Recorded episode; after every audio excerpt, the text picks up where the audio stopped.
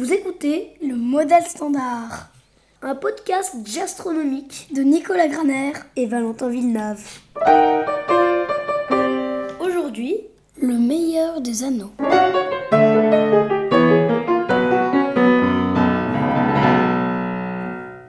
Bonjour Valentin. Ah, salut Nicolas. Pour notre épisode d'aujourd'hui, j'ai une idée de sujet. Je voudrais te parler des anneaux. Les anneaux. euh, Ah, les anneaux de Saturne, tu veux dire? De Saturne, mais pas seulement, tu sais, dans le système solaire, il y a plein d'autres anneaux. Il y a des planètes, des planètes naines, il y a d'autres choses qui ont des anneaux. euh, Bah, Saturne, quand même, c'est les anneaux que tout le monde connaît. Enfin, c'est les plus beaux. C'est les. euh, en tout cas, moi, c'est ceux que je préfère. hein. Ah bah, ça c'est sûr, c'est les, plus intéressants, mais ça Euh. n'empêche pas de parler des autres. Euh, Mais attends, euh, mes anneaux préférés, euh, My Favorite Rings en anglais, ça me fait penser à My Favorite Things. Tu sais, c'est une chanson. euh, ça fait comme ça.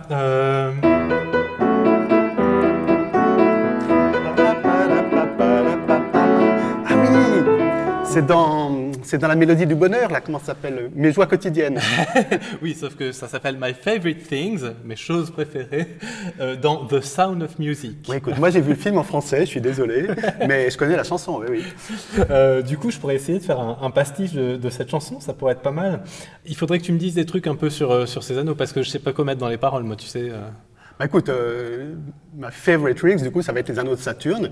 Les anneaux de Saturne, ils sont très très beaux, euh, très facilement visibles. En fait, euh, même un- avec un petit télescope d'amateur, une lunette, même une, une bonne paire de jumelles, on arrive à les voir. D'ailleurs, le premier qui les a vus, Ouais. eh ben, c'est le premier qui a regardé le ciel avec une lunette astronomique. Ah. Tu sais qui c'était? Euh, un mec il y a longtemps, j'imagine. Galilée. ah, Galilée En, en 1610, il a regardé Saturne et il a vu, alors il voyait pas, il n'avait pas une lunette assez bonne pour voir vraiment des anneaux, mais il a vu qu'il y avait des choses de chaque côté de la planète. Il a pensé que c'était une, planète triple en quelque sorte. Ah, d'accord. D'ailleurs, il y a une anecdote qui est assez marrante à ce sujet. Quand il faisait une découverte, il voulait pouvoir prouver que c'était lui qui l'avait fait le premier, donc euh, l'écrire à quelqu'un, mais il n'était pas encore très sûr. Donc en fait, il écrivait en code. Ouais. Il a envoyé à un, à un autre grand astronome de l'époque, qui était Kepler, il lui a envoyé une anagramme. C'est-à-dire, il a écrit une phrase en latin qui disait en gros euh, Saturne est une planète triple, mais il a mélangé les lettres. Comme ça, il disait ben, si je me suis trompé, euh, on laisse tomber. Et si par contre, plus tard, je veux prouver que c'est bien moi qui ai fait cette découverte, il suffira que je montre comment remettre les lettres dans l'ordre. Ah oui, donc il lui a envoyé une liste de lettres euh, en, en vrac, comme ça. Voilà. Mais alors Kepler, lui, ben, évidemment, il a essayé de prouver quel était le message, de remettre les lettres dans l'ordre. Et il a réussi à faire une phrase, en latin aussi, mais qui disait quelque chose comme euh, Mars a deux satellites. Mais, mais attends, si mes souvenirs sont bons, Mars a deux satellites. Mais oui, c'est ça qui est marrant. C'est que Mars a deux satellites qui sont tout petits. À l'époque, on ne pouvait pas du tout les voir avec la lunette de Galilée. On, les a découverts 200 ans plus tard. Mais par hasard, en, en se trompant dans le déchiffrement, euh, Kepler est tombé sur quelque chose qui, qui- qui était juste. D'accord. C'est vraiment marrant. Mais alors, du coup, Galilée, il est resté persuadé que c'était euh, d'autres planètes qui tournaient autour de Saturne, euh, comme ça? Oui, en plus, c'était un peu bizarre parce qu'il y a des moments où elles disparaissaient. Euh, Quelques années après, ils ont disparu. Et quelques années après encore, ils sont revenus. Et en fait, c'est c'est 50 ans plus tard, c'est Huygens qui a vraiment bien compris ce que c'était. Comme c'est un anneau qui est très, très plat, très mince, quand par hasard on passe dans le plan de l'anneau, c'est-à-dire on le voit par la tranche, et ben en fait on le voit plus. Et par contre, quand on est un peu au-dessus ou un peu en dessous, on le voit. Donc ça, ça dépend des années, de la position de la Terre et de Saturne. Mais du coup, pour qu'on les voit euh, aussi bien dès qu'ils sont un peu inclinés, il faut qu'ils soient très, très, très, très lumineux, enfin très. euh, Oui, alors euh, lumineux, ils- font pas de la lumière, hein, c'est comme, comme toutes les planètes, euh, les, satellites, etc. Ils réfléchissent seulement la lumière du Soleil. Mais c'est vrai qu'ils sont très très brillants, beaucoup plus que les planètes euh, qui sont faites de rochers, ou la Lune par exemple qui est assez sombre. Là, les anneaux ils sont très brillants parce qu'ils sont faits de glace. Ah Et donc ça reflète beaucoup. C'est comme quand tu vas au sport d'hiver où euh, tu mets des lunettes noires. euh. Voilà, ça, la, la neige, on sait que ça reflète beaucoup, une grande partie de la lumière du Soleil. Et ben, comme les anneaux sont faits de glace, euh, c'est pareil. D'accord. Et donc du coup, c'est une espèce de gigantesque patinoire. euh, on peut aller là-dessus et puis. Ça serait, ça serait pas mal, une patinoire de plusieurs milliers de kilomètres. Euh, non, en fait, euh, ça, bien avant d'être allé y voir de près, au 19e siècle, déjà, on avait compris qu'un gros anneau solide comme ça, un- d'un bloc, ça ne serait pas stable. Il se casserait tout de suite en petits morceaux. Et même, même si c'était liquide, on a pensé à un moment que ça pourrait être liquide, mais même ça, euh, le calcul montre que ça se désagrège très vite. Donc en fait, voilà, c'est vraiment des petits morceaux. C'est des tout petits bouts de glace euh, qui font certains quelques microns, une fraction de millimètre, et d'autres jusqu'à euh, quelques mètres, disons. Et donc chacun, en fait, est un un tout petit satellite, on pourrait dire, qui tourne autour de Saturne, chacun sur son orbite, mais comme tous ensemble, euh, ils restent tous dans les mêmes zones. Vu de très loin, on a l'impression de voir quelque chose de continu, on a l'impression de voir un anneau.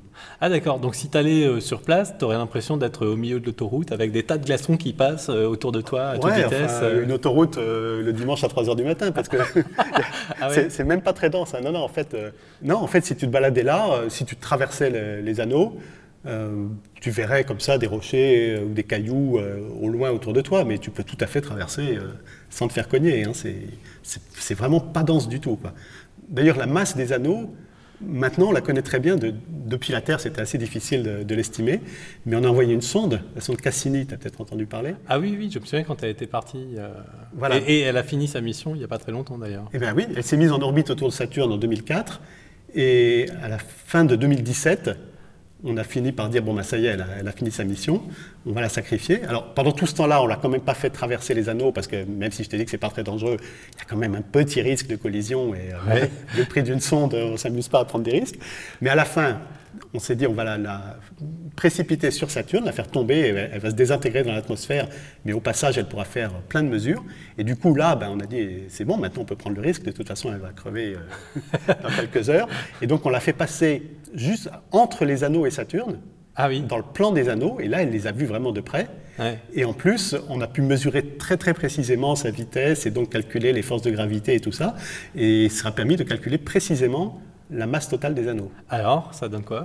Et bien ça donne que ça fait euh, 10 milliards de milliards de kilos. Ça te dit peut-être pas grand-chose. Non. Mais euh, si tu compares à la, la calotte euh, glaciaire de, de l'Antarctique sur Terre, par exemple, Ouais. hein, c'est là où il y a le plus de glace, Ouais. et ben ça fait la moitié à peu près. D'accord. Enfin, si t'attends un peu, ça fera moins. Oui, parce qu'ils fondent, d'accord. Le- Les anneaux de Saturne, ils fondent pas. Enfin, on y reviendra peut-être. Mais euh, c'est pour dire, voilà, à l'échelle astronomique, c'est quand même quelque chose de, de- de très petit. Quoi. Si on rassemblait toute cette glace en une grosse boule, Ouais. elle ferait euh, quelques centaines de kilomètres de diamètre. C'est la taille typique d'un satellite. Tu vois, le- les satellites de, de Saturne, il y en a des beaucoup plus gros, mais il y en a des plus petits aussi. Euh, donc c'est. Ça fait une grosse boule comme, comme, comme la Lune euh, autour de nous Ah, non, non, dix fois plus petit que, que notre Lune. Ah oui, d'accord. Ah oui, oui, notre Lune, elle fait 3500 km de diamètre, et là, ce serait plutôt 200-300. D'accord. Donc non, c'est voilà, l'en- l'ensemble de tous ces anneaux, euh, ça contient autant de matière qu'un petit satellite. Et donc, cette boule, euh, par exemple, si c'était une boule de, de pâte à tarte, tu pourrais l'étaler, l'étaler, l'étaler, et, et à l'arrivée, au lieu de 300 km, tu obtiens quoi là autour de Saturne? Et ben voilà, tu obtiens les anneaux qui font euh, des milliers de kilomètres. Alors, les anneaux principaux, euh, c'est à peu près 80 000 kilomètres de large, et, euh, et après, il y en a d'autres qui s'étendent encore plus loin, jusqu'à 400 000 kilomètres. Donc, euh, Ah oui, d'accord. c'est vraiment ta pâte à tarte, elle est devenue euh, Elle est très très fine. elle est tellement étalée qu'elle est très très fine. Par contre, en épaisseur, c'est juste quelques mètres. Ah oui. C'est incroyablement fin. À l'échelle astronomique, encore une fois, un truc de 10 mètres d'épaisseur, c'est même pas une feuille de papier à cigarette. Quoi. D'accord. Donc ces anneaux, voilà, c'est un ensemble de petits cailloux qui tournent chacun sur son orbite et qui sont répartis très très espacés sur un disque très très grand et très très fin. Et attends, depuis tout à l'heure, tu parles d'anneaux au pluriel, mais euh, enfin, dès qu'on voit les photos, on voit bien, euh, même s'il y a des lignes noires et euh, de différentes couleurs, ils sont tous ensemble. Oui, euh, techniquement, c'est vrai, on pourrait dire c'est un anneau euh, très très grand, mais la densité varie pas mal suivant les endroits. Il y a des zones où il y a quand même pas mal de, glaçons, si tu veux, euh, et puis d'autres endroits où pendant des, centaines ou des milliers de kilomètres, on n'en rencontre quasiment aucun.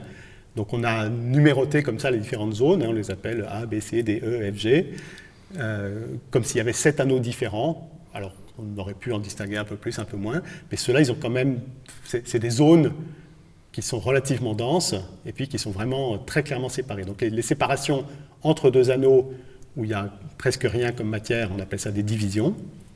Et puis les anneaux eux-mêmes, à l'intérieur, il y a encore des zones plus denses et des zones moins denses qu'on appelle les, les lacunes, les gaps en anglais. D'accord. Donc chaque anneau a vraiment un peu sa personnalité. Ils ont des compositions différentes, des tailles différentes, Des couleurs différentes aussi? Des couleurs différentes aussi, absolument. Alors ça, c'est lié à la taille des particules, en fait, puisqu'il y a des particules qui sont vraiment plus de la poussière, hein, des, des tailles microscopiques, et ça, ça diffuse vraiment la lumière, ça diffuse les différentes couleurs. Euh, et puis d'autres euh, anneaux où il n'y a presque pas de poussière, il y a plutôt des gros morceaux, et donc ceux-là vont avoir des couleurs différentes. D'accord. Bon, bah, du coup, avec tout ça, je pourrais faire un couplet. Euh, alors, bah, la, la- la chanson, hein, donc euh, My Favorite Things, la chanson d'origine, en fait, c'est quoi? C'est une valse, hein, c'est-à-dire euh, c'est une danse à trois temps comme ça. euh. Ouais, Et ça donc à chaque fois, on s'appuie vraiment sur le 1, 2, 3. 1, 2, 3. hein, c'est sur le premier temps qu'on s'appuie. Alors, je vais garder euh, ce même rythme, mais il y, a des- notes répétées. Alors, je vais peut-être remplacer ces notes répétées, euh, mais en gardant. bah, finalement, c'est une, mélodie qui est faite uniquement avec quatre notes différentes. hein, euh, le début de la mélodie, en tout cas. Il n'y a que quatre notes différentes. Donc, bah, ce que je vais faire, c'est que je vais les remettre dans l'ordre, tout simplement en les, triant de la plus grave à la plus aiguë. Donc ça, ça s'appelle monter hein, vers l'aigu. Ouais. Puis après, je vais redescendre. Puis après, je vais remonter. Comme ça, je vais faire plusieurs balayages. Dans la chanson, il y a juste deux, trois petites collines, mais moi, je vais en faire beaucoup plus. Euh, ça ferait quelque chose comme ça.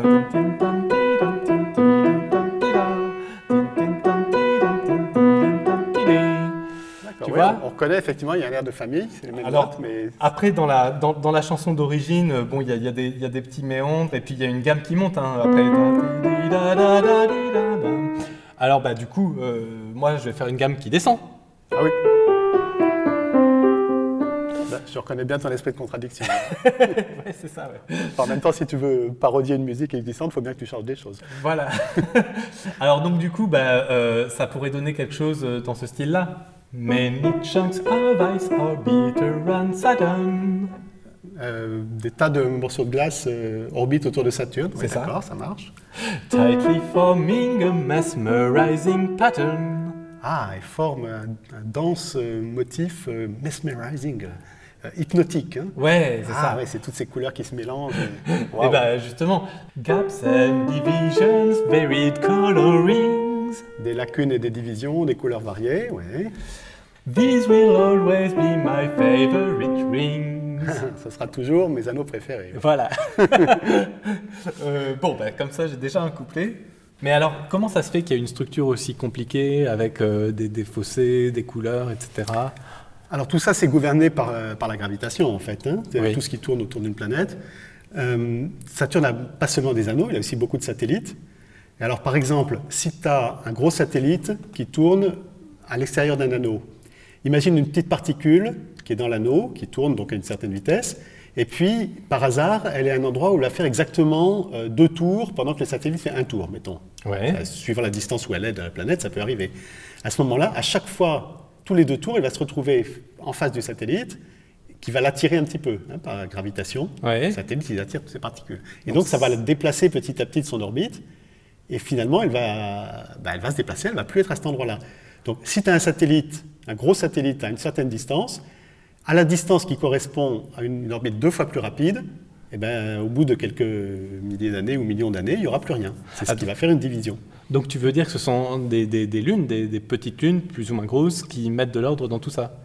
C'est ça. Alors, ça, c'est un des mécanismes. C'est simplement les lunes qui sont assez distantes, mais il y a ce qu'on appelle le phénomène de résonance, c'est-à-dire quand elles se retrouvent toujours au même endroit par rapport à certaines particules, elles vont les éjecter, et ça, ça, ça- ça suffit pour faire des divisions. Mais il y a un autre mécanisme aussi. Il y a des lunes qui sont carrément au milieu des anneaux. Ah oui, en plein Ah. milieu de l'autoroute quoi. Voilà, des gros, des gros poids lourds euh, au, au milieu des petits vélos euh, sur l'autoroute. Euh, en fait, il n'y a pas vraiment de différence, si tu veux, hein, entre les, les- les- les gros cailloux, les gros glaçons euh, qui font quelques mètres et puis les lunes qui font quelques kilomètres, quelques dizaines de kilomètres, il y a- une continuité. Et donc, ces grosses lunes, bah, déjà, sur leur chemin, à sur leur orbite, elles vont euh, balayer tout ce, qui, tout ce qui se passe. Donc, ça va, faire, ça va faire une lacune au moins à cet endroit-là, Ouais. voire une division si elle est assez grosse.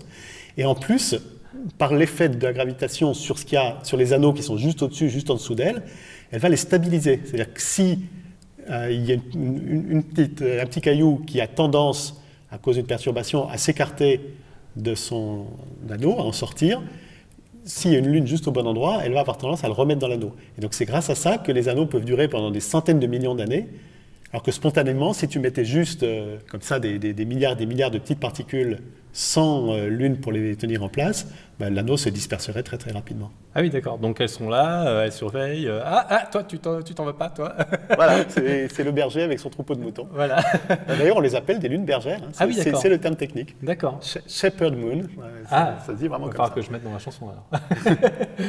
mais, euh, mais donc du coup, euh, tu dis ça peut durer des centaines de millions d'années. Ces, ces anneaux, ils sont là depuis, depuis toujours? Ils sont là depuis quand? Eh ben, il- on ne sait pas très bien. Il y, a, il y a différentes théories. On sait que malgré les, les lunes bergères, c'est quand même pas très stable les anneaux. Donc s'il n'y a rien qui les régénère, normalement, au bout de quelques centaines de millions d'années, ils devraient disparaître.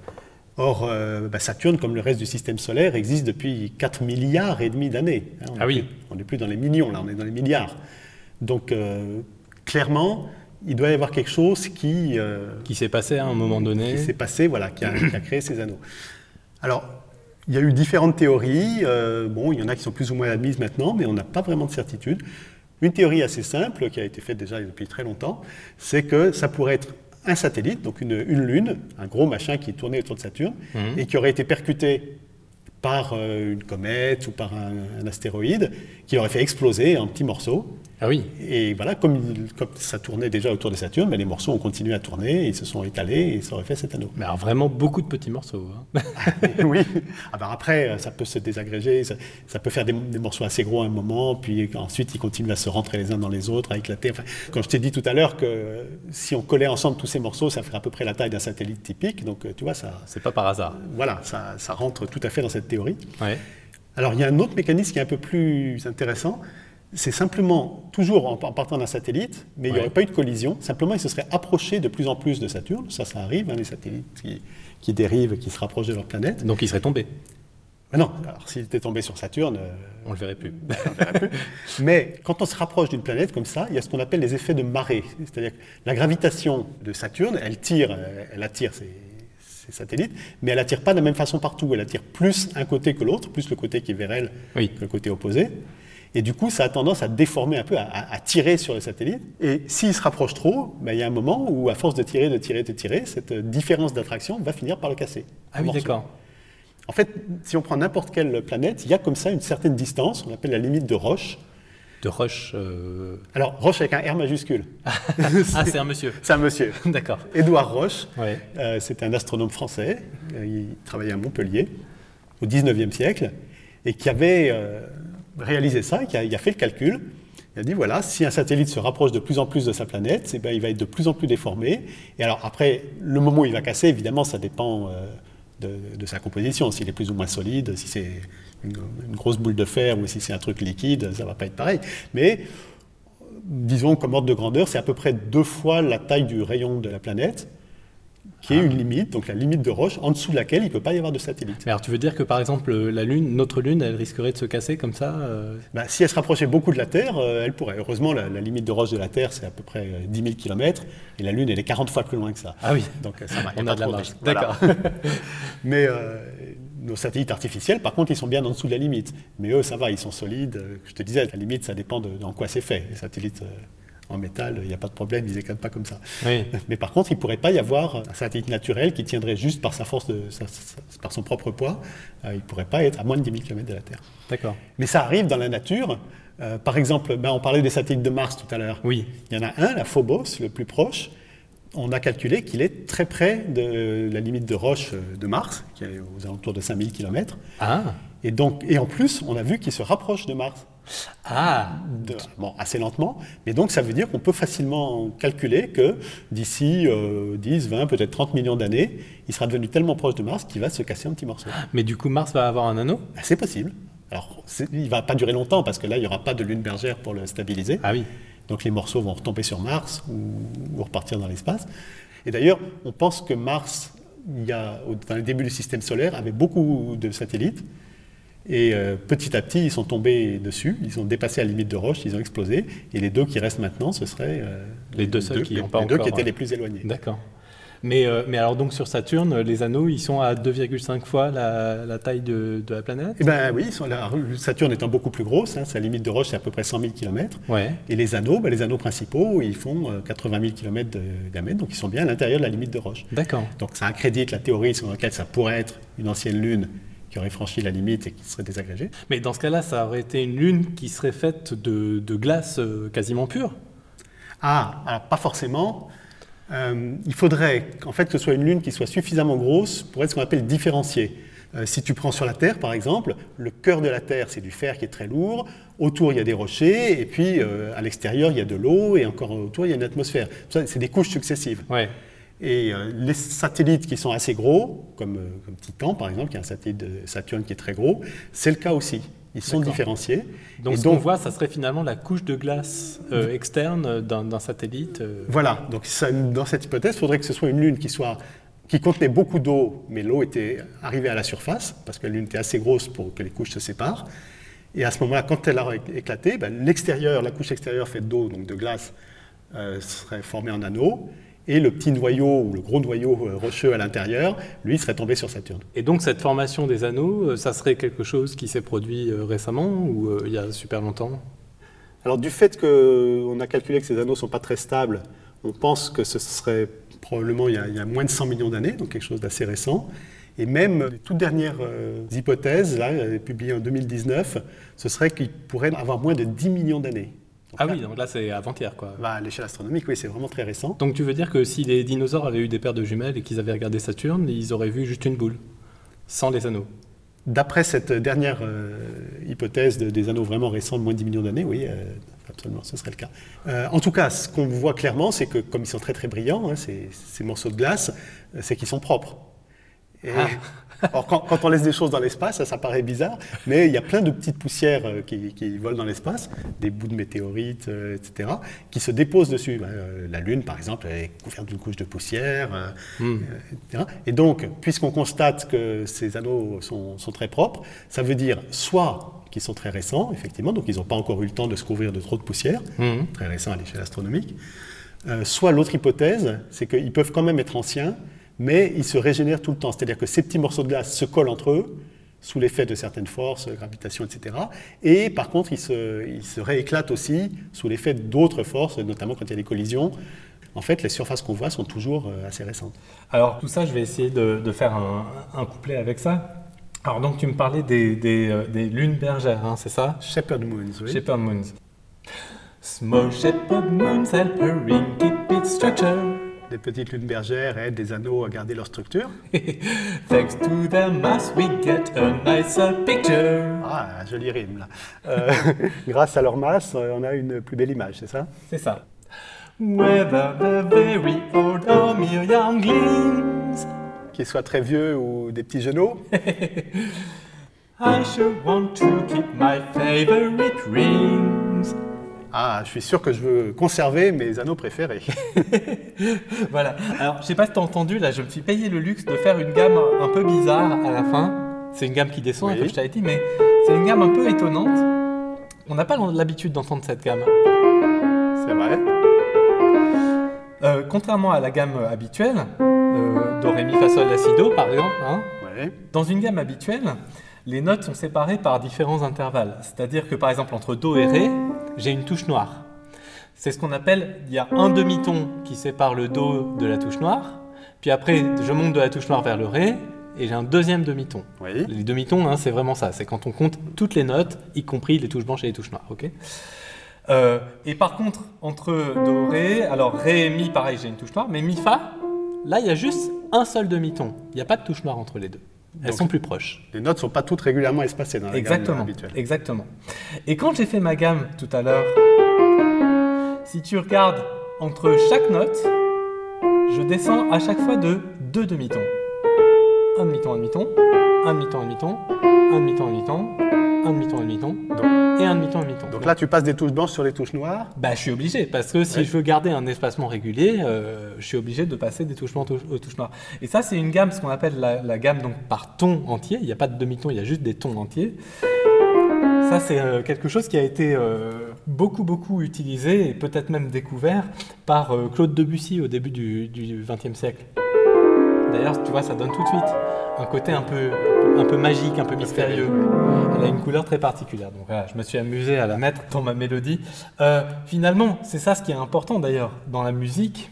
C'est pas tellement les notes qu'on choisit de, jouer, c'est l'intervalle qui sépare les notes. De combien on monte ou on descend entre deux notes de, la mélodie. Exactement. C'est comme euh, si tu jouais euh, un jeu de doigts, par exemple pour reprendre la chanson My Favorite Things. Par exemple, si je prends juste les deux premières notes, hein, et eh ben, en fait, depuis la première note, je monte de 7 demi-tons. J'avance de 7 cases dans mon jeu de loi. D'accord. Et après, je descends de 5 cases et je redescends encore plus de 2 cases. Attends, t'es monté de 7, descendu de 5, descendu de 2. Donc t'es revenu sur la note de départ. Exactement. Donc dans la mélodie euh, d'origine, ils ont choisi de faire ça à partir de la note mi, donc ça fait mi, si, si. Sauf que je pourrais partir de n'importe quelle note. Par exemple, si je pars d'un do, do, je monte de 7, j'arrive sur sol, je redescends de 5, j'arrive sur ré, je descends de 2, je reviens sur do. Et si je joue donc do, sol, sol, ré, do, do, on se rend bien compte que c'est la même mélodie. Absolument, c'est juste un peu plus grave. Exactement. Donc moi, c'est ça ce qui m'intéresse, c'est euh, vraiment ces, ces questions d'intervalle entre les notes. Et d'ailleurs, finalement, dans ma, ma nouvelle chanson là, que je suis en train de faire, euh, je t'ai dit tout à l'heure que j'avais juste repris les notes de la mélodie d'origine et je les avais mis dans un ordre différent. Ah oui, comme euh, Galilée qui mélangeait les lettres pour faire ses... Oui, c'est vrai, C'est un peu ça. ouais. Et, et, euh, mais finalement, ce que j'aurais pu dire, c'est que en fait, je joue avec les intervalles de la mélodie d'origine. Euh, et donc, finalement, ce que je fais, c'est que je réorganise les, les intervalles, mais pour qu'on garde à la base les mêmes blocs de construction. Donc, euh, et du coup, chez moi, ça. Retrouve euh, le même genre d'intervalle, et euh, c'est pour ça que ça donne quand même un air de parenté. D'accord, c'est comme ça que tu fais un pastiche qu'on arrive à reconnaître. C'est ça, c'est l'idée en tout cas. Bon, mais alors pour les couplets suivants, euh, du coup là on a dit pas mal de trucs sur euh, les anneaux de Saturne, mais je pourrais parler des autres puisque tu m'as dit qu'il y en avait un peu partout en fait. Un peu partout, quand même pas, mais il y a la moitié des planètes qui ont un anneau quand même. Ah, une sur deux tu veux dire? Oui, enfin. Alors, en partant du Soleil, Oui. hein, on a d'abord les quatre petites planètes euh, rocheuses, la Mercure, Vénus, la Terre et Mars. Ouais. Elles, elles n'ont pas d'anneau. Ah bon. Bon. Euh, par contre, après, les quatre suivantes, qui sont qu'on appelle les, les géantes gazeuses, euh, elles, elles en ont toutes. Donc, euh, la prochaine, c'est Jupiter. Ah, Jupiter, euh, donc c'est la plus grosse elle. C'est ça. Mais ces anneaux, par contre, ne sont pas du tout les plus gros. D'ailleurs, on ne les a pas découverts au télescope depuis la Terre. On les a vus pour la première fois parce qu'on était allé regarder sur place. Ah oui, euh, à bicyclette. Non, on n'a pas envoyé d'astronautes, mais on a envoyé des sondes. hein. Les sondes Voyageur 1 et 2, c'était une mission euh, américaine de la NASA absolument magnifique qui est passée à côté de toutes les grosses planètes. Et euh, c'est vraiment par elle qu'on a appris énormément de choses. ouais, Donc c'est en 1979. Ouais, Ouais, Jusque-là, on ne savait pas que Jupiter avait des anneaux. d'accord. Il y a eu d'abord Voyageur 1, mais malheureusement, il y avait un de ses instruments qui était en panne. Donc, euh, Ah, dommage. bon, il a pris quelques photos, mais pas très bonnes. Et puis après, euh, Voyageur 2, qui a pris des photos absolument très claires, où on n'avait plus aucun doute que Jupiter avait bien des anneaux. d'accord. Après, donc, on a eu beaucoup plus d'informations par la sonde qui s'appelle Galileo, qui, elle, dans les années 90, s'est carrément mise en orbite autour de Jupiter, et donc qui est restée pendant une dizaine d'années. Et donc là, qui a vraiment étudié euh, très en détail. Et puis euh, maintenant, on a les moyens de l'observer depuis la Terre. On a les meilleurs instruments, des grands télescopes, et puis aussi le télescope spatial Hubble, qui est Ah oui. en orbite autour de la Terre et qui lui prend des images absolument formidables. Donc euh, voilà, maintenant on a quand même euh, pas mal d'informations sur ces anneaux de Jupiter, mais qui ont été découverts euh, finalement très récemment. Ah oui, alors du coup, ils ressemblent pas à ceux de Saturne, ils sont, ils sont moins gros. euh, Ils sont beaucoup moins lumineux. Alors déjà, ils sont faits de poussière et de poussière euh, relativement sombre, un peu vaguement rougeâtre. Mais en tout cas, ils réfléchissent beaucoup, beaucoup moins la lumière que, que ceux de Saturne. C'est pas de la glace, donc c'est pour ça qu'on les voit moins. Et aussi, ils sont moins grands, moins épais. euh. Mais alors quand tu dis poussière, euh, c'est quand même des, des gros blocs ou vraiment euh, Non, non, c'est vraiment, euh, ça peut être la taille de quelques microns ou quelques millimètres. Mais ça n'empêche qu'il y a quand même une structure euh, un petit peu complexe avec plusieurs anneaux aussi, comme Saturne. Il y a l'anneau le plus interne qu'on appelle le, le halo, Ah, qui est euh, vraiment que de poussière. Ensuite, euh, l'anneau principal, qui n'est pas très grand, mais qui a, qui a des morceaux un peu plus gros. Et puis deux autres anneaux qu'on appelle, les, alors en anglais c'est gossamer. Gossamer, c'est le- c'est un tissu, c'est la gaze. Ah oui. La gaze GAZ2. oui. Et euh, cette structure-là, est, comme autour de Saturne, elle est maintenue en place par des lunes bergères. D'accord. Mais euh, et donc toute cette poussière, euh, elle, elle, euh, elle vient d'où? C'est une lune qui a explosé comme, comme pour Saturne ou- Non, alors là, en fait, ces, ces systèmes-là, ils sont très instables. Les particules retombent rapidement. Elles tournent pendant euh, 100 à 1000 ans à peu près avant de, de retomber sur Jupiter. Ah oui. Euh, ce qui veut dire que forcément, ça doit être alimenté en continu. Ce pas des anneaux qui ont été formés une fois pour toutes et puis qui se désagrègent peu à peu. Et en fait, ce- c'est les, les satellites qui perdent un petit peu de matière. À chaque fois, par exemple, il y a des impacts de météorites. Donc c'est pour ça aussi que ces anneaux sont très, très fins, beaucoup plus ténus que ceux de Saturne. C'est parce que cette matière qui est éjectée, euh, il n'y en a quand même pas des quantités énormes. Oui, d'accord. Euh, alors donc du coup, je pourrais dire quelque chose du genre Jupiter too has a complex ring system. Jupiter aussi a un système d'anneaux compliqué, oui. Made of particles and rock from which they. Fait de particules et des rochers euh, d'où elles proviennent. They less unknown but without misgivings. Ils sont moins connus, mais il n'y a pas d'erreur. They still count amongst my favorite rings. Ils font quand même partie de mes anneaux préférés. Ah ben voilà, t'es pas raciste. voilà. Il y, y a un truc qui m'impressionne au, au sujet de la chanson My Favorite Things, et peut-être que ça contribue à expliquer son succès. C'est que, euh, je te disais tout à l'heure, les, les intervalles entre les notes. Tu sais, j'avance de 7 cases, je recule de 5, etc. hein, comme sur un jeu de doigts. En fait, c'est pas tellement un jeu de doigts, cette histoire. C'est plutôt une, horloge. Parce que si je compte vraiment toutes les notes en partant de Do, par exemple, hein, et que je monte en parcourant toutes les cases, tous les demi-tons, au bout de 12 demi-tons, au bout de 12 cases, je retombe sur une autre note qui s'appelle Do aussi. D'accord. Hein et après, bah, Do, euh, le Ré, etc., etc., ça continue. Tu es monté d'une octave, c'est ça? Exactement, c'est ce qu'on appelle une octave. Donc, euh, quand je monte de cette case, par exemple en partant de Do, j'arrive à Sol, ok? Si je monte encore de 7, Ah, 7 et 7, 14. donc, Donc sur une horloge, 14 heures, c'est 2 heures. exactement. Et du coup, je retombe sur une note qui s'appelle Ré. C'est comme si, en partant de mon Do de départ, j'avais monté seulement de 2. Donc si tu montes de 2 fois 7, c'est comme si tu étais monté une fois de 2, mais Exactement. à l'octave d'au-dessus. C'est ça. Euh, c'est la même chose d'ailleurs si sur mon horloge j'ai avancé de 7 heures et qu'après je recule de 5, je reviens sur 2. Donc monter de 7 ou reculer de 5, finalement ça revient au même. À chaque fois euh, j'arrive sur, en l'occurrence sur la note Ré. Mais c'est pas bon pour le mécanisme de l'horloge de reculer. c'est pas fait pour, c'est pour ça que je préférais le jeu de doigts. Alors, finalement, quand je joue une mélodie qui est faite de plus 7, moins 5, moins 2, que ça soit 7 ou 5 ou 2, tout ça, c'est des intervalles qui sont un peu dans la même famille finalement. D'accord, tu peux les reconstituer les uns en additionnant les uns et les autres. Exactement, exactement. Et finalement, c'est toujours, toujours la- les mêmes sortes d'intervalles, même dans la, troisième euh, euh, ligne de la chanson dont j'ai pas parlé pour l'instant. Si je joue ça avec les, en comptant les intervalles, en comptant les demi-tons, ça me fait plus 7, moins 2, moins 5, plus 2, moins 2, moins 2, plus 7, moins 2, moins 7. Autrement dit, à chaque fois, j'ai soit du 2, soit du 7, soit du 5. C'est toujours des intervalles qui sont de, de- de la même famille et de la même catégorie. Et moi, c'est de ça que je me suis servi, en fait, dans ma, réécriture. Donc moi, en partant de ma note de départ, hein, je fais 5 plus 2 plus 5. Je redescends moins 5, moins 2, moins 5, plus 5, plus 2, plus 5, etc., etc. À chaque fois, je me sers toujours de ces intervalles-là. Ça m'a bien amusé. C'est un peu comme un sudoku, tu vois.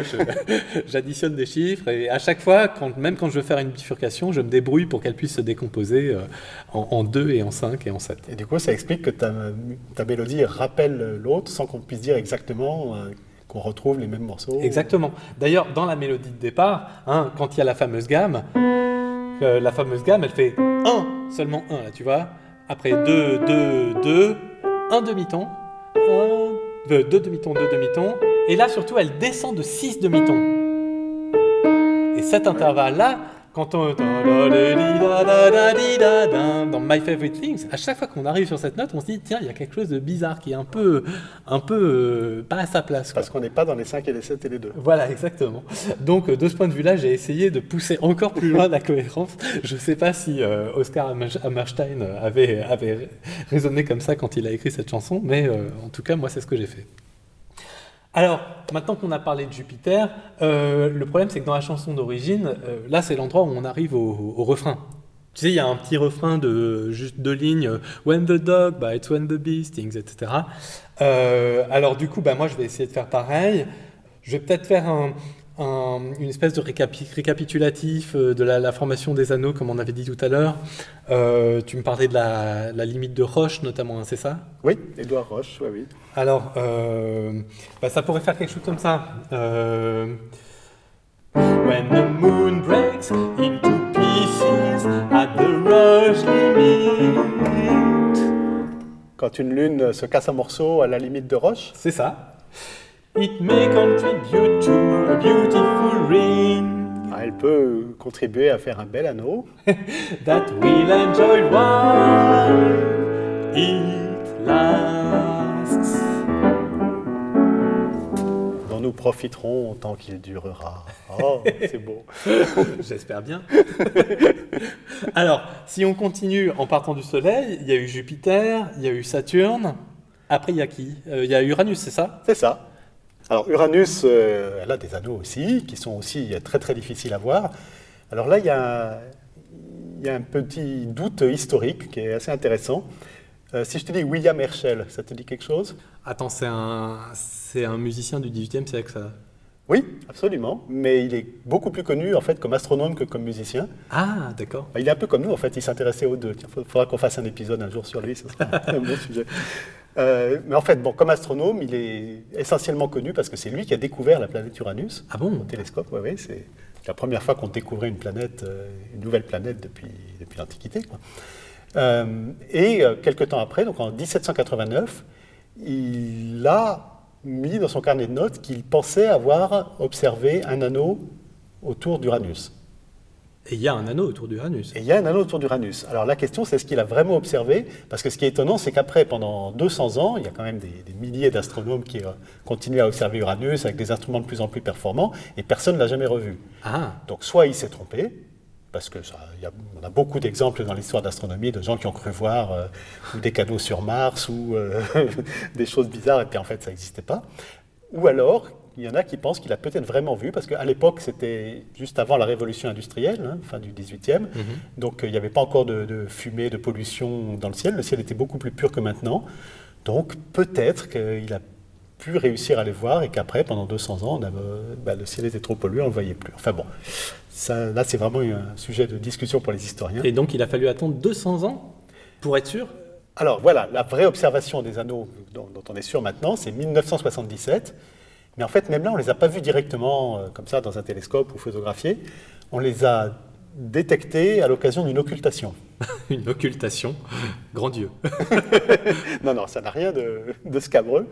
Euh, occulter, c'est juste euh, passer devant quelque chose, le masquer.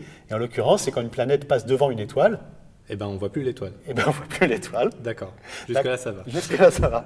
Euh, mais ça nous apprend des choses, alors pas tellement sur l'étoile, mais sur la planète. Ouais, Parce que imagine, par exemple, si la planète n'a pas d'atmosphère, le bord de la planète va passer devant l'étoile et pouf, d'un seul coup, on va voir l'étoile s'éteindre. D'accord. Mais par contre, s'il y a une atmosphère, eh ben, ça va s'éteindre progressivement, parce que l'atmosphère, elle, est- elle va- elle va commencer à masquer un petit peu l'étoile, puis elle est de plus en plus dense quand on se rapproche du sol. Et alors, si la planète a un anneau, ça Alors. va faire clignoter l'étoile. Exactement. Là, c'est ce qui s'est passé en 77. On observait ce, ce passage d'Uranus devant une étoile pour savoir si Uranus avait une atmosphère.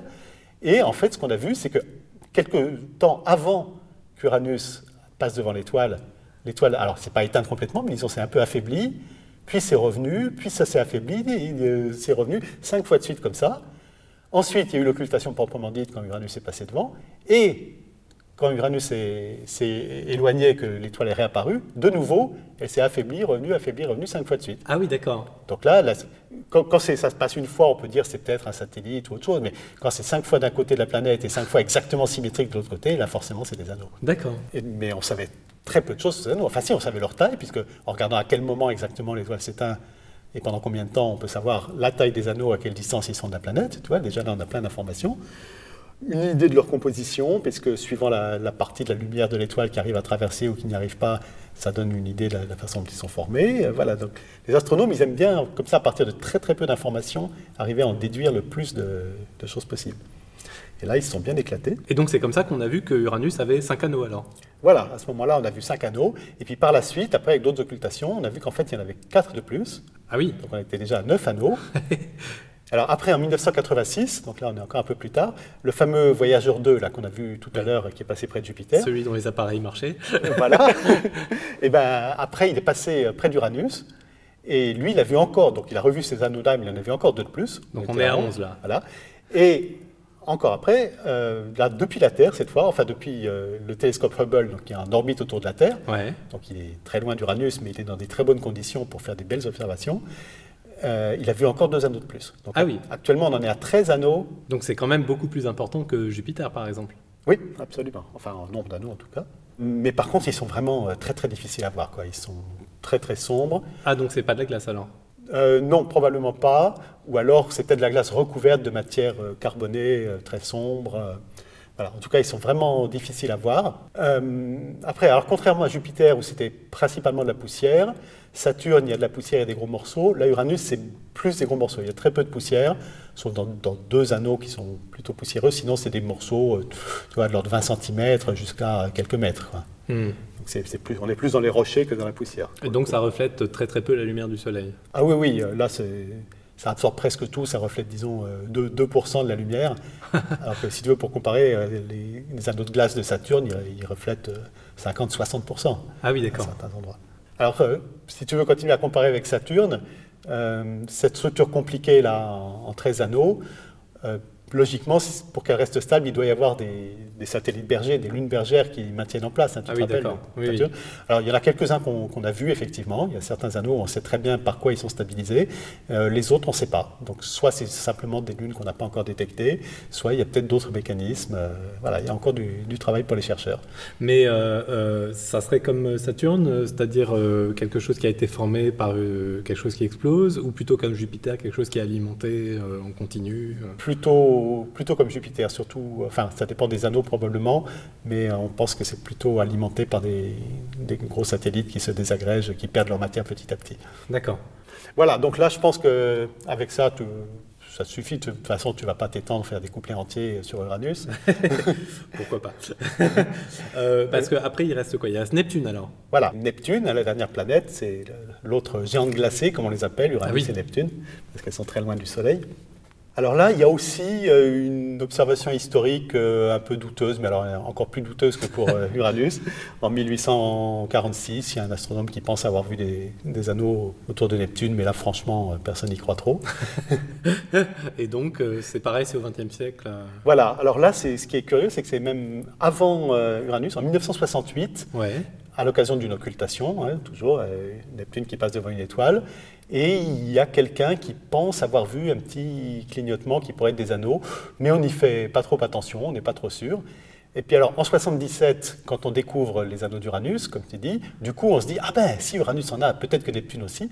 Et, là, et là, on re- réexamine ces observations euh, qui avaient dans presque 10 ans, et, euh, et on retrouve, ah ben oui, finalement, il y, a des, il y a une occultation qui laisse penser qu'il doit y avoir des anneaux. D'accord.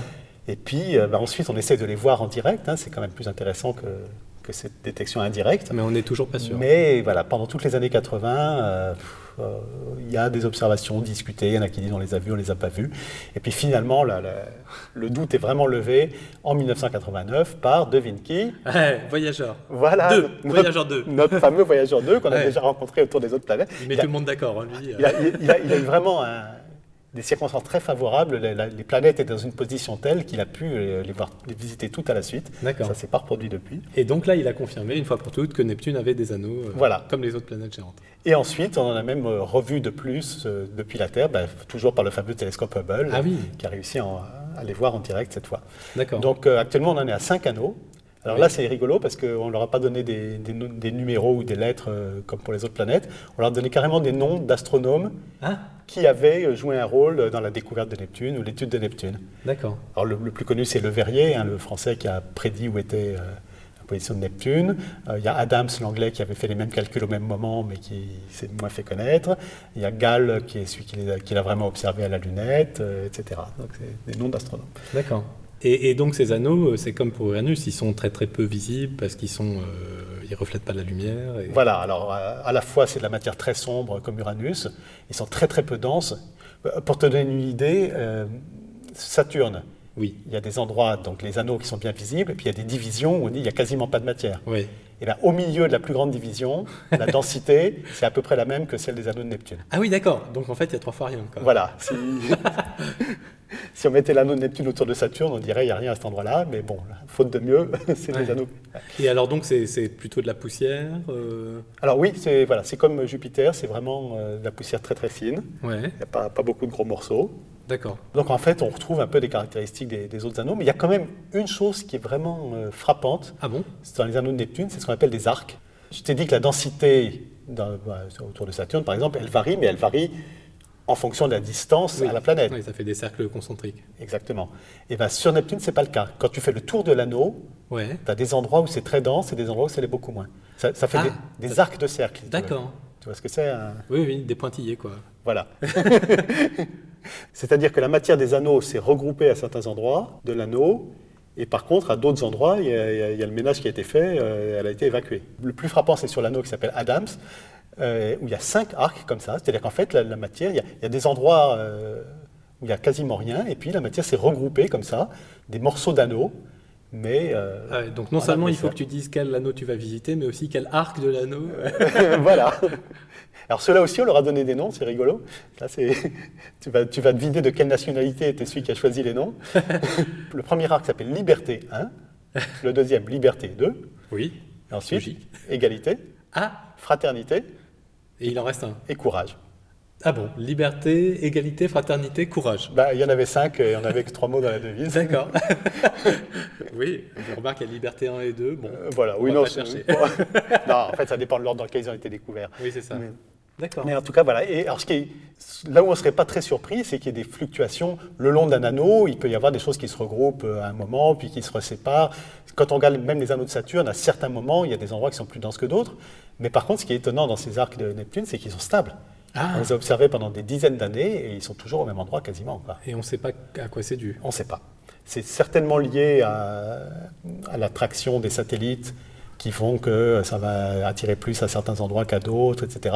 Mais dans le détail, on essaye de faire des modèles mathématiques qui, qui arrivent à reproduire ça et ben, on n'y arrive pas très bien. quoi. Il, y a, il y a des théories, mais on n'est vraiment pas sûr de comment ça se fait. Ah, donc il va falloir les voir sur place? Ça pourrait aider, oui. on- il y a des missions qui sont euh, envisagées, mais enfin, pour l'instant, il n'y a rien de vraiment euh, programmé de façon sûre. D'accord. Bon, bah alors je vais essayer de raconter tout ça dans mes paroles. Bah, tout ça, peut-être pas, mais en tout cas, euh, dire quelques mots sur Uranus et Neptune. ouais. Uranus's rings are surprisingly diverse. Les anneaux d'Uranus sont étonnamment divers. Oui. Ouais. Neptune's are fainter and coalesce are dispersed. Ceux de Neptune sont moins visibles et ils se regroupent ou ils se dispersent. Enfin, la matière sur les anneaux, oui. We've yet to grasp them and get our bearings. Il nous faut encore arriver à les comprendre et euh, à s'orienter. There'll soon be some of our favorite rings. Ils feront bientôt partie de nos anneaux préférés. Alors, euh, ce qui est intéressant, c'est que, euh, tu sais, depuis tout à l'heure, je te parle d'intervalles euh, à base de 7, 5, 2. Oui. Mais euh, il y a un intervalle qui est intéressant, c'est ce qu'on appelle la tierce, Do, Ré, Mi, hein, typiquement. Si je vais directement de Do à Mi, ça fait 2 plus 2, ça fait 4. Oui. 4 demi-tons. Mais si au lieu de jouer Do, Ré, Mi, je joue Do, Ré, Mi bémol. Un Mi bémol, c'est-à-dire la touche noire qui est juste avant, ça fait seulement 3 demi-tons entre Do et Mi bémol. Oui. Ça, c'est ce qu'on appelle la tierce mineure. La tierce majeure, on dit que c'est un intervalle qui est plutôt gai, plutôt joyeux. Par contre, la tierce mineure est plutôt triste, tu vois. Plus mélancolique. Exactement. Donc il y a une couleur complètement différente et un caractère différent. Ce qui est intéressant, c'est que euh, que ça soit 4 ou 3, bah, ça n'est ni 7, ni 5, ni 2. Autrement dit, si je fais une mélodie, ça, c'est My Favorite Things ou la mienne qui fait. De toute façon, je passe pas du tout par la tierce. Oui. C'est-à-dire qu'en fait, pendant ce temps, je pourrais jouer des accords dans lesquels il y a une tierce majeure. Dans ce cas-là, on a l'impression que ma mélodie, elle est plutôt joyeuse. Oui. Par contre, si en arrière-plan, je mets un accord mineur, c'est-à-dire qu'il y a une tierce mineure dedans, Do, Mi bémol, tu vois, et je joue la même mélodie. D'un coup, ma mélodie, on a l'impression qu'elle est triste. C'est un peu comme si tu avais un, un même dessin, mais que tu changes juste la cou- couleur d'arrière-plan. Et euh, ton bonhomme, tu as l'impression qu'il est euh, soit éclatant de joie, euh, soit euh, profondément désespéré. voilà, donc c'est un, un thème un peu caméléon. Et d'ailleurs, dans la mélodie de My Favorite Things, dans la chanson d'origine des années 60, Oscar Hammerstein fait exactement ça. Au début, il la joue avec des accords mineurs dans l'accompagnement. Ok. Et puis après, on entend la même mélodie. On a, on a la même mélodie, il n'y a que les accords qui, qui l'accompagnent qui changent, et tout d'un coup, ça donne un éclairage complètement différent. Donc ça, évidemment, c'est quelque chose dont je vais moi-même user et abuser. voilà. C'est euh, c'est vraiment intéressant. Je me demande si au moment où il a écrit cette mélodie, il se disait déjà que euh, ah c'est chouette, je vais pouvoir mettre des accords différents en dessous, ou si c'était simplement un heureux hasard. Mais euh, en tout cas, c'est vraiment intéressant. Et d'ailleurs, c'est pas un hasard si cette mélodie a ensuite été adoptée par les jazzmen. C'est devenu un, standard de jazz qui a été joué par plein plein plein de jazzmen, notamment bah, quelqu'un comme John Coltrane qui a euh, enregistré des versions de My Favorite Things. Parfois, ça dure plus de 20 minutes, c'est des trucs complètement délirants. John Coltrane, lui-même, ce qu'il faisait, c'était du jazz modal, c'est-à-dire du jazz dans lequel les gammes peuvent être mineures ou majeures ou avec des assemblages, des assemblages d'intervalles encore différents. Mais comme les notes de sa mélodie de base sont finalement relativement agnostiques, on peut mettre un peu ce qu'on veut derrière, et ben euh, c'est pas étonnant que finalement que ça a eu un tel succès auprès des jazzmen. Et donc moi c'est des propriétés que je vais veiller à conserver dans ma réécriture à moi. Mais attends, depuis le début tu me dis, euh, donc il y a, il y a- sur les huit planètes, il y en a quatre qui ont des anneaux, mais euh, il en manque une, il y a Pluton après. Alors Pluton, c'est pas une planète, hein, c'est une planète naine. Ah, c'est une planète mais en plus petit. Euh, si tu veux, voilà. Enfin, il y a une, définition rigoureuse pour les astronomes, mais disons, on peut dire que c'est une planète qui a de l'ordre de 2000 km de diamètre. Ouais. Donc, euh, Donc plus petite que notre Lune en fait. voilà. C'est vraiment trop petit pour être une planète, mais euh, c'est trop gros pour être un astéroïde. Voilà, c'est une planète naine. On en connaît quelques-unes euh, comme ça. Pluton, c'est celle qui est la, la plus connue et depuis le plus longtemps. Mais Pluton n'a pas d'anneau. Non, alors là, pour le coup, on en est sûr. Depuis la Terre, euh, c'est pas facile à observer, mais il y a la sonde New Horizons qui est passée vraiment tout près de Pluton, qui a pris des tas de photos magnifiques.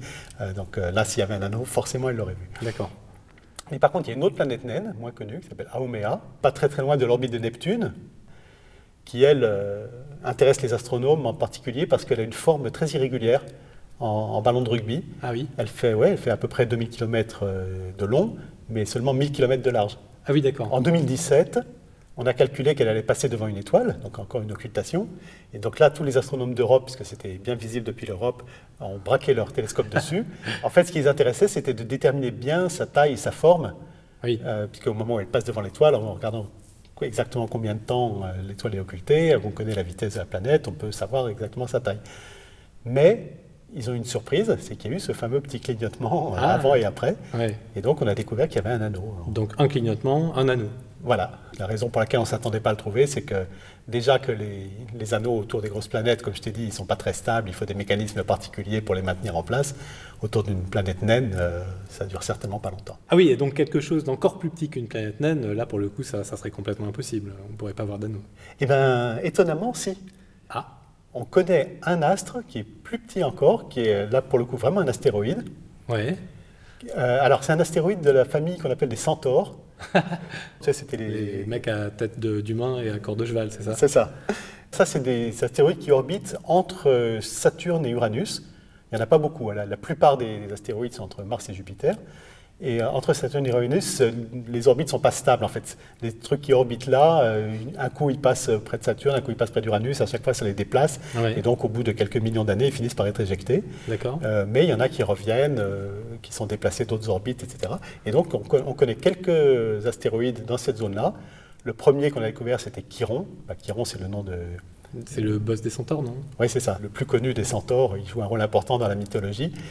Et donc, quand on a découvert un autre après, qui était même un peu plus gros que lui, on l'a appelé Chariclo. Chariclo, c'était la femme de Chiron, tout ça. Ah oui, d'accord.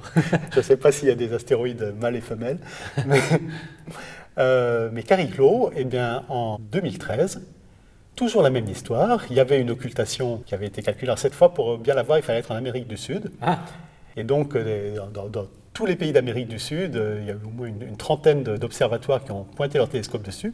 Alors, observer une occultation, c'est n'est pas si facile parce que c'est un phénomène très court. Hein. Là, par exemple, celle-là, elle dure une vingtaine de secondes. Et les astronomes, quand ils font des photos, ils aiment bien faire des poses longues. Ah oui. Souvent, quand on veut prendre des objets euh, qui sont très faibles, bah, plus on arrive à exposer la photo longtemps, plus on va capter de lumière, et donc plus on arrivera à voir des choses. Hmm. Mais là, si on veut voir vraiment ce qui se passe au moment de l'occultation, il faut des caméras rapides. Hmm. Et là, il y a une des caméras qui a réussi à, avoir euh, deux petits clignotements avant et après. Quand je dis clignotement, c'est vraiment un très petit affaiblissement de la lumière de l'étoile. Euh, mais... Deux clignotements, ça veut dire qu'il y aurait deux anneaux alors autour de Cariclo. Voilà, Cariclo, donc elle a beau être toute petite. Hein, là, on n'est plus dans les 2000 km, on est plutôt dans les 250 km de diamètre. Ah oui, oui. On est vraiment dans les, petits objets. Et celle-là, bah, elle arriverait quand même à avoir euh, deux anneaux. Alors, soit il y a eu une collision qui a éjecté cette matière qui pour le moment est en forme d'anneau mais qui va retomber, soit il y a une autre hypothèse, c'est que ces centaures, on les classe comme astéroïdes, mais ils sont aussi un peu comme des comètes. Tu connais la différence entre un astéroïde et une comète? Euh, Il y a de la glace sur les comètes? Quand on les observe, c'est surtout que les comètes, elles éjectent de la matière. Ah oui, ça fait une chevelure. Voilà, alors quand elles sont près du Soleil, ça fait une magnifique queue, euh, qui est vraiment la caractéristique des comètes. Mais même quand elles sont beaucoup plus loin du Soleil, il y a quand même un petit peu de, gaz et de poussière qui, mm. sont évacués. Et donc, euh, les astéroïdes, normalement, ce n'est pas le cas.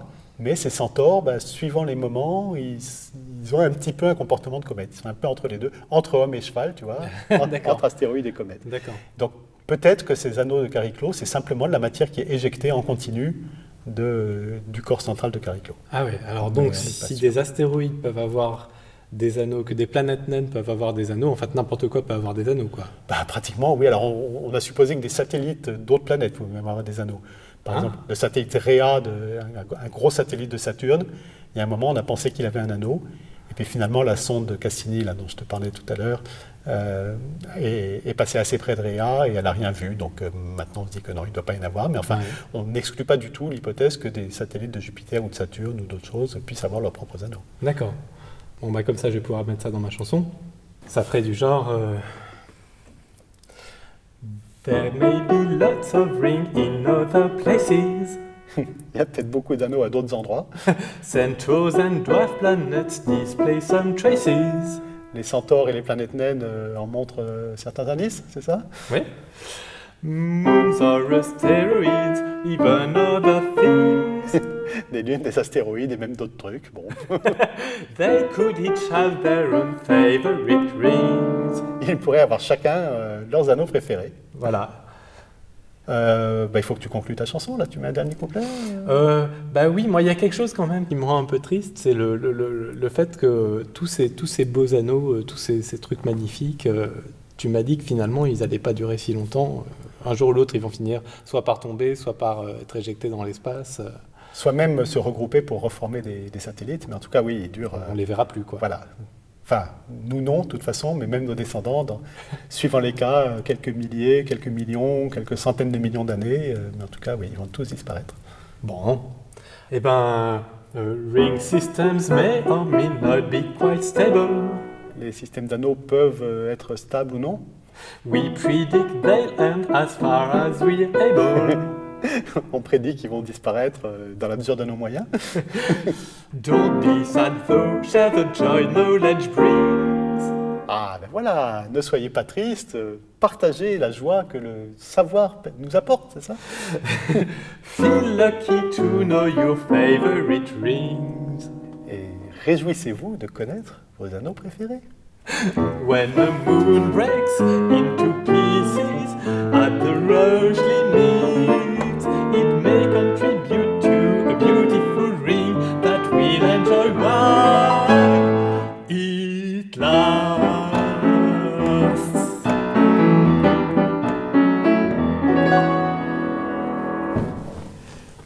plus qu'à mettre ça par écrit, euh, puis t'envoies la partition à Alexandre. Ouais, bah dis donc, je lui souhaite bien du courage. Hein.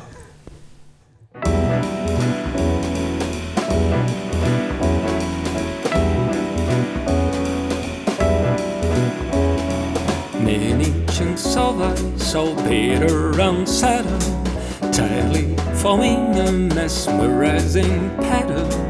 Gaps and divisions, buried color rings, These will always be my favorite rings. Small shepherd moons helping keep its structure.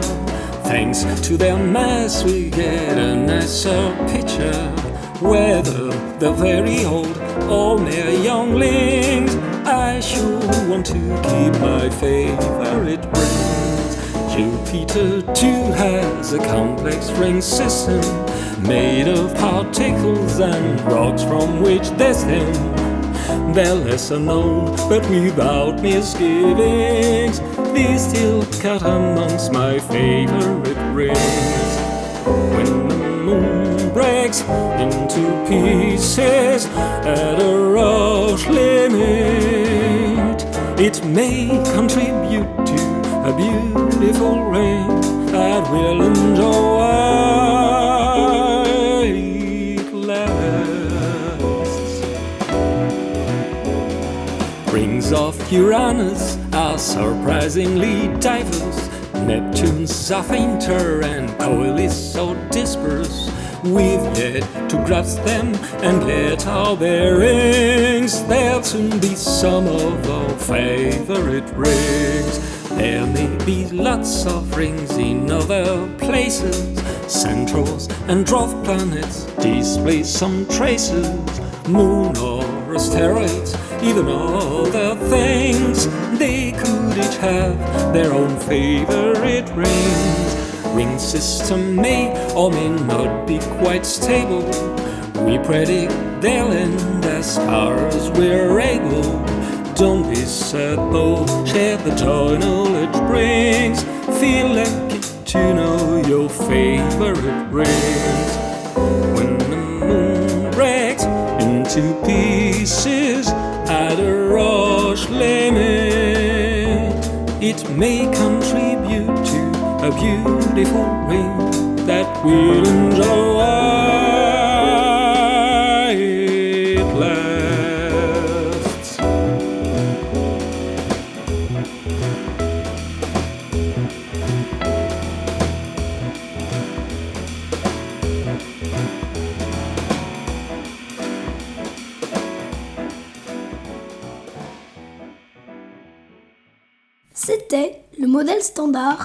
avec Nicolas Graner de l'Université Paris-Saclay et Valentin Villeneuve de l'Ouvroir de musique potentielle. Merci au CFMI Île-de-France et plus particulièrement à Nina Forge pour nous avoir permis d'enregistrer cet épisode. La chanson My Favorite Rings est interprétée et produite par Alexandre Lenagar, accompagné par lui-même à la guitare et par Valentin Villeneuve au piano.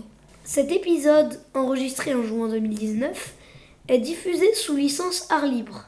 Retrouvez-nous sur lemodèlestandard.fr.